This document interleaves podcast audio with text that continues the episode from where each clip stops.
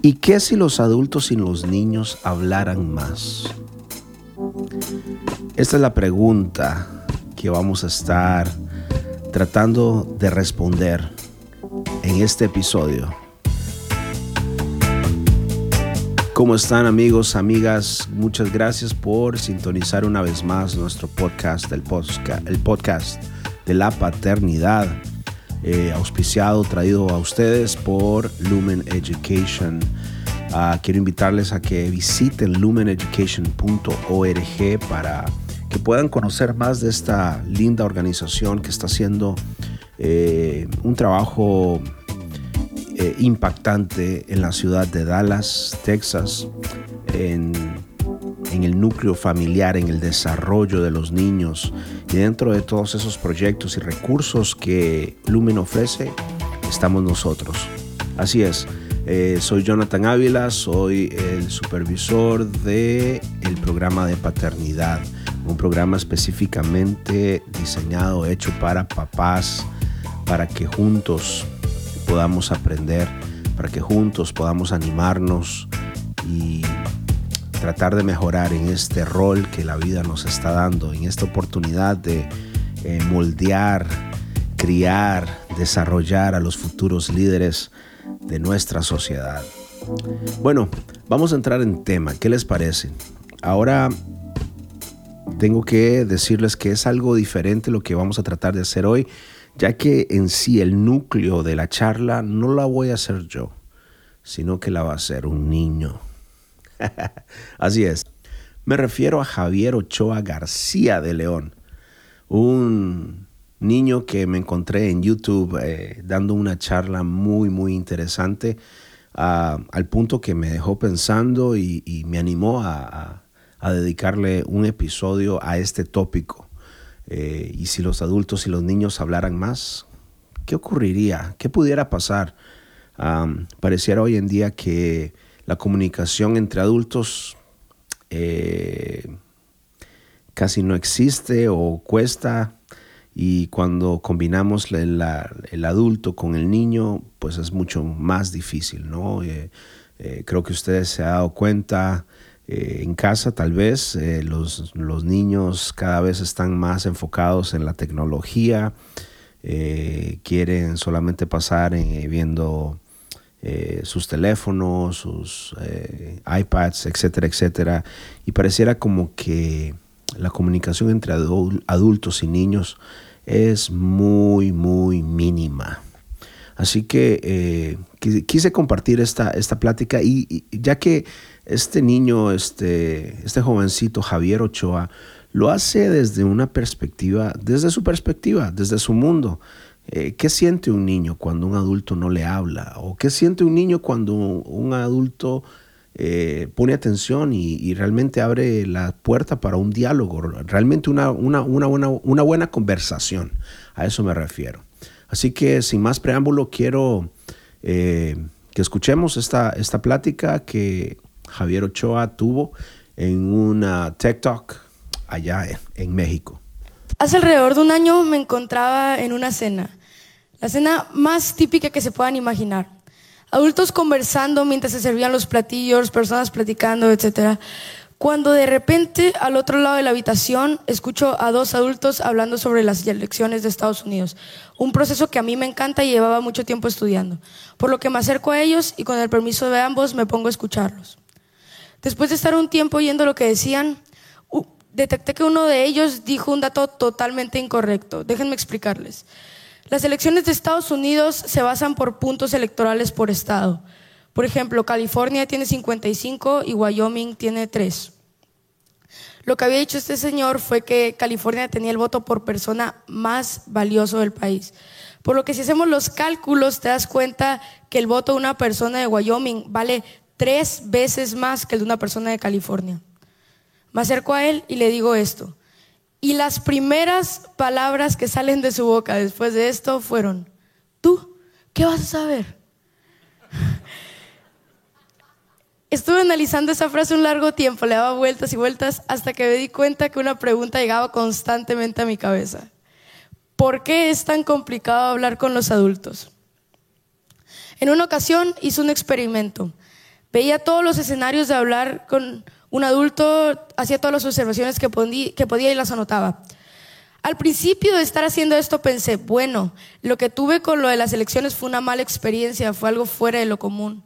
Pero estaba muy equivocado, la realidad es otra. Los adultos normalmente no te abren los brazos a escucharte. Como niño, tienes que ganártelo. Haciendo este análisis me di cuenta que existen tres beneficios fundamentales de hablar con un niño correctamente. El primer beneficio es aprender nuevas cosas. Muchos de ustedes tienen miedo a aprender. ¿Por qué? Porque no podemos aceptar aprender de un niño. El segundo beneficio es mejorar la relación con tus hijos. Muchos padres actualmente encuentran como un problema hablar con sus hijos porque no saben cómo hacerlo. Y el tercer beneficio y mi favorito es la confianza. Cuando un adulto me pone atención y me escucha, la confianza que le tengo se eleva a un punto donde puedo tener un trato más personal con él. Eh, decir esto me permite pasar a presentarles los dos tipos de adultos que encontré que existen en una conversación. Uno se basa en un modelo de adulto con el que puedes platicar de manera increíble, súper bien, y otro que es todo lo contrario. Los bauticé Roberto y Emilio respectivamente. Cada quien en honor a alguien, ¿no? Ahí sabrán. Emilio es una persona que toma la conversación como una carrera. Para él es una carrera que él siempre tiene que ganar. Hablar con él parece un monólogo porque no sabes eh, qué va a decir y además no tienes oportunidad de hablar generalmente es una persona que tiene autoadmiración en niveles muy grandes. Eh, como dijo Ken Robinson, los niños se arriesgan. Si no saben, prueban. No tienen miedo de equivocarse. Si no tienes miedo de equivocarte, nunca se te va a ocurrir algo original. Y para el tiempo en que estos niños crecen, pierden esa capacidad. Estamos educando a una generación que pierde sus capacidades creativas. Emilio es una persona que tiene miedo a tener menos conocimientos que un niño. Emilio es una persona que tiene miedo a aprender. Y eso es lo que lo hace un Emilio. Ahora, en cambio, Roberto es una persona que es más fácil de explicar porque simplemente disfruta de la conversación. Es una persona que se dispone a aprender y a enseñar y generalmente es una persona muy prudente, sabe cuándo decir o no decir algo. Aquí ya se dieron cuenta todos quién es Roberto y quién, es, quién y quién no, ¿no? Eh, ¿Cómo conocí a Roberto?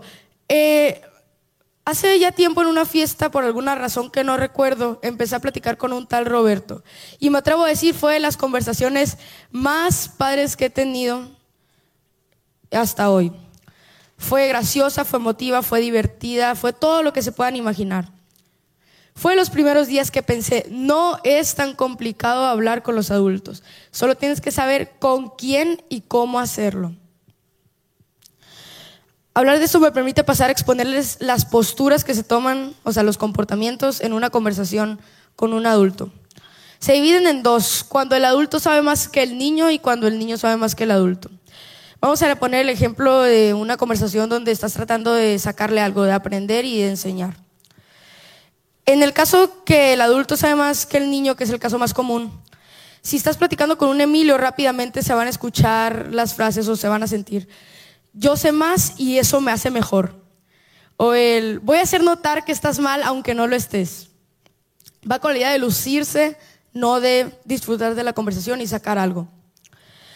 En cambio, Roberto es una persona que, como ya dije, se dispone simplemente a disfrutar de la conversación y si es posible, enseña. Ahora, imaginen que están hablando con alguien de comida italiana.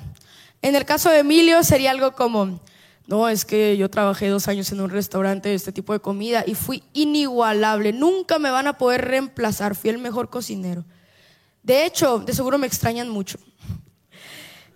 En el caso de Roberto sería algo parecido a, con la experiencia que tuve trabajando en un restaurante de comida italiana, me di cuenta que sigo aprendiendo. De hecho, me acabo de dar cuenta que entre eh, que la comida italiana no solo se basa en pasta, sino también en quesos y excelentes vinos.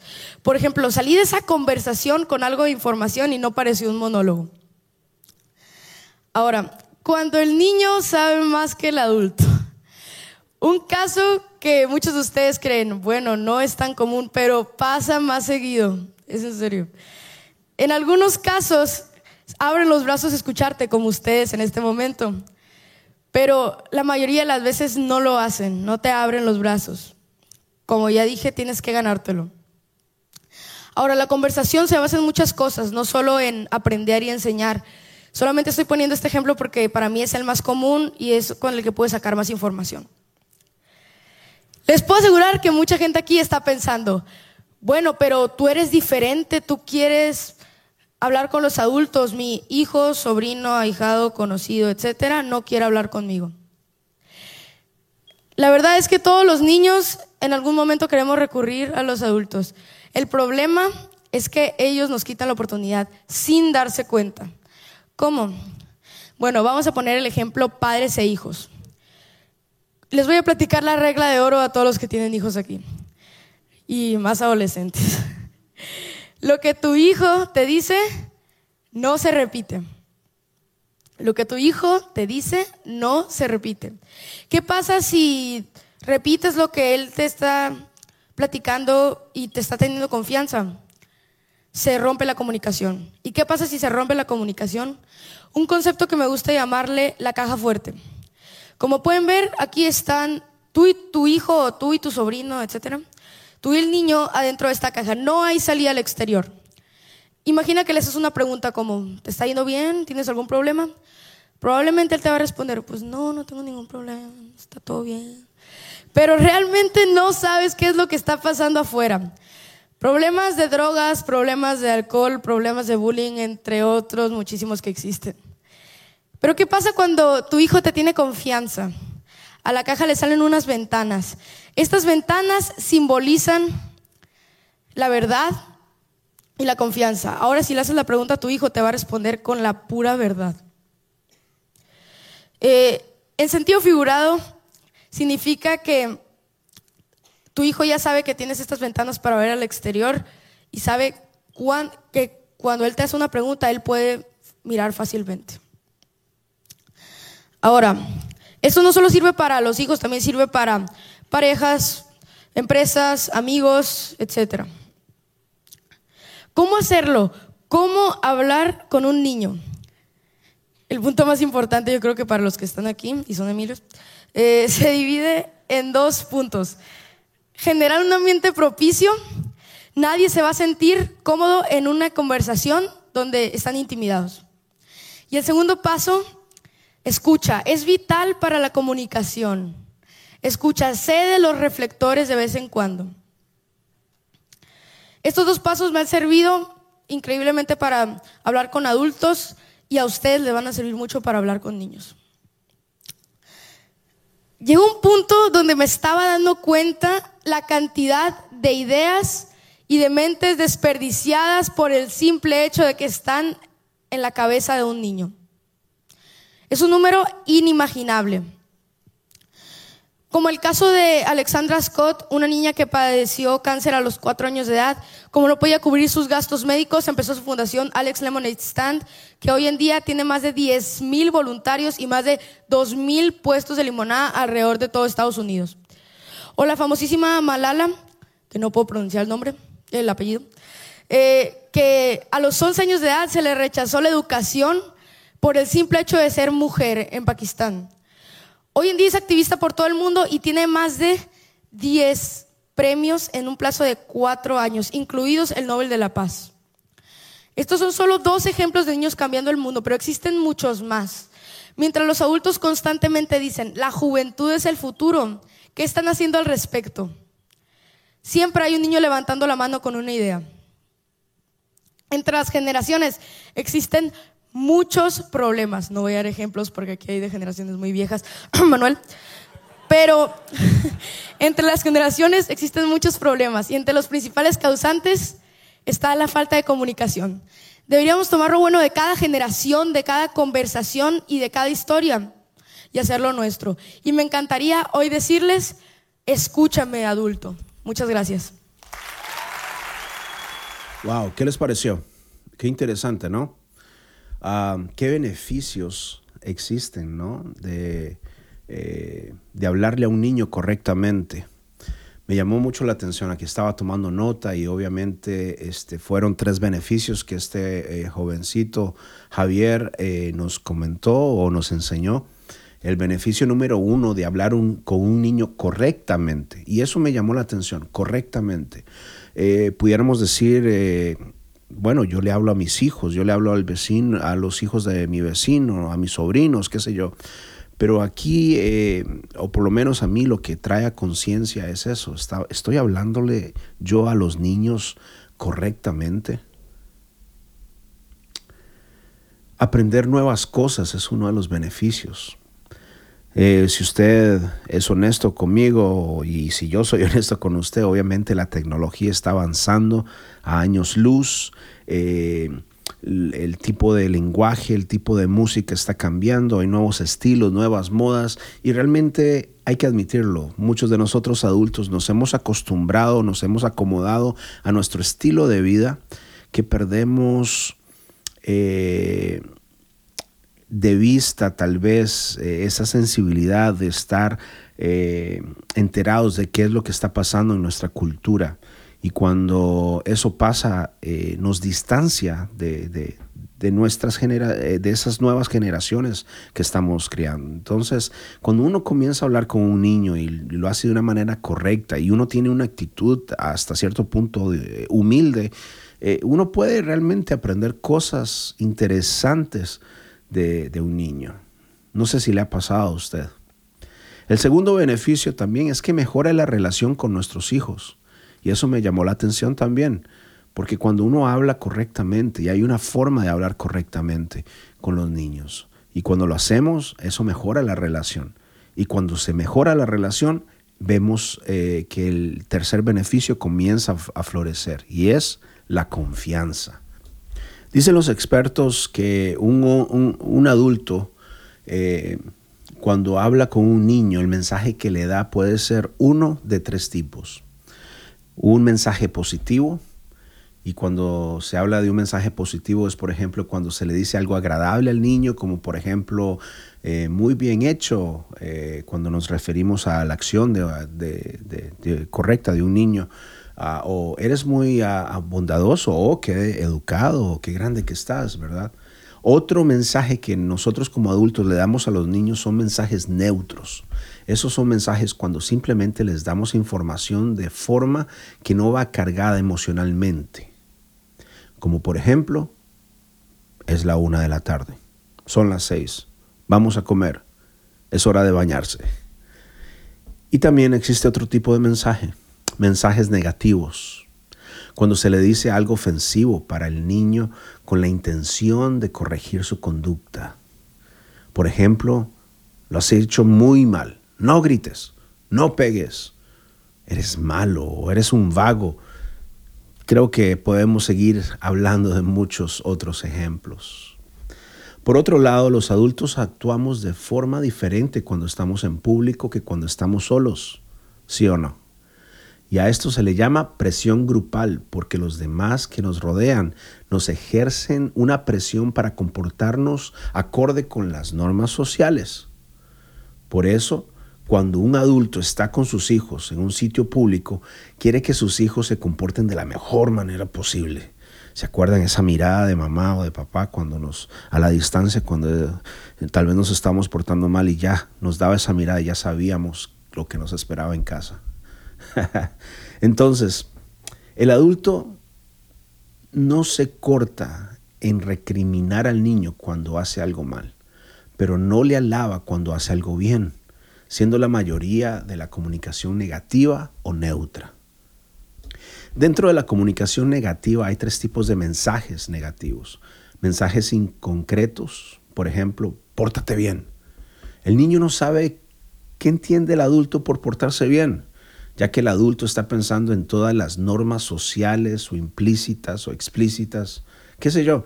Es como si con estas dos palabras metiéramos en un saco un montón de cosas que el niño eh, no puede hacer. No gritar, no pegar, no saltar, etcétera, etcétera. Otro eh, mensaje eh, negativo es amenazas, como por ejemplo, cuando venga tu papá, te vas a enterar. Vas a ver. Las amenazas primero quitan la autoridad del adulto que las emplea, ya que quien les causa miedo es el otro, la otra persona. Esto es realmente perjudicial para el padre que las emplea porque acaban por no hacer caso cuando se les regaña. Y segundo, que los niños acaban viendo a su padre o a, la persona que, toma ese, rol como un ogro, como algo, alguien malo.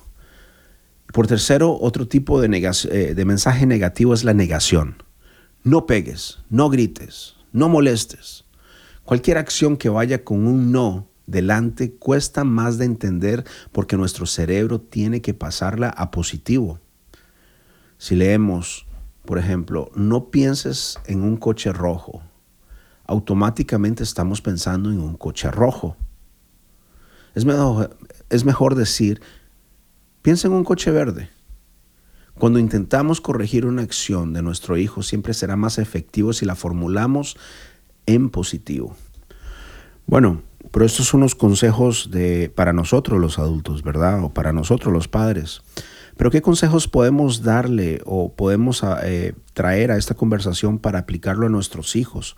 Para que nuestros hijos eh, sepan hablar con adultos. Bueno, cuando el niño conoce a alguien nuevo, eh, sería fantástico enseñarles que se paren, se pongan de pie, los saluden, les dé la mano, sonrían y que miren a la persona a los ojos otra cosa que necesitamos enseñarle a nuestros hijos para que, para que puedan hablar con los adultos es eh, enseñarles a romper el hielo. Por ejemplo, enseñarles eh, preguntas eh, fáciles para, para comenzar una conversación. Por ejemplo, hola, señor García, un placer conocerlo. Me llamo Josué.